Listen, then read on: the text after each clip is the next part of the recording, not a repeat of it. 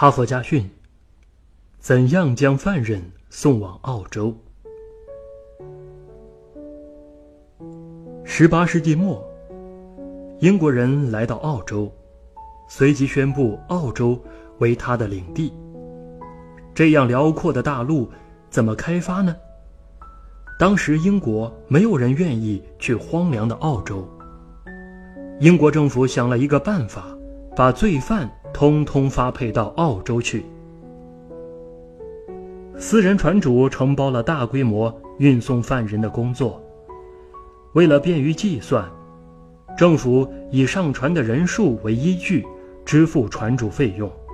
当时运送犯人的船只多是由破旧的货船改装的。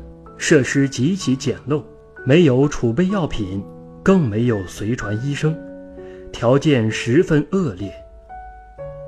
船主为了谋取暴利，上船前尽可能多装犯人。一旦船离开了岸，船主按人数拿到了钱，就对这些人的死活不闻不问了。他们把生活标准降到最低，有些船主甚至故意断水断食。致使三年间，从英国运到澳洲的犯人在船上的死亡率高达百分之十二，有一艘船上的四百二十四个犯人，竟然死了一百五十八个，死亡率达百分之三十七。不仅英国政府遭受了巨大的经济和人力资源损失，英国民众对此也极为不满。于是，英国政府开始想办法改善这种状况。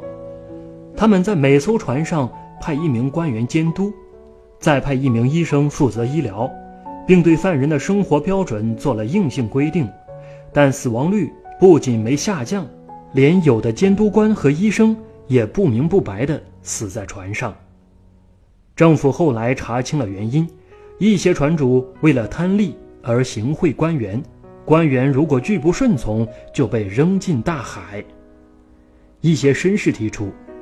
把船主召集起来进行教育，有的法官建议对一些人进行严厉的制裁。政府试着这样做了，但情况依然没有好转，死亡率依然居高不下。一位英国议员想到了制度问题：那些私人船主钻了制度的空子，而制度的缺陷在于政府付给船主的报酬是以上船人数。来计算的。假如倒过来，政府以到澳洲上岸的人数为准计算报酬呢？政府采纳了他的建议，不论在英国装了多少人，到澳洲上岸时再清点人数，以此向船主支付运费。难题迎刃而解，船主们积极聘请医生跟船，在船上准备药品，改善生活。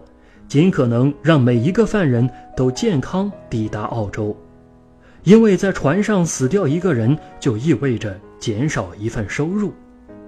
一段时间以后，英国政府又做了一个调查，自从实行以上岸计数的办法后，船上的死亡率降到了百分之一以下，有些运载几百人的船只，经过几个月的航行，竟然没有一人死亡。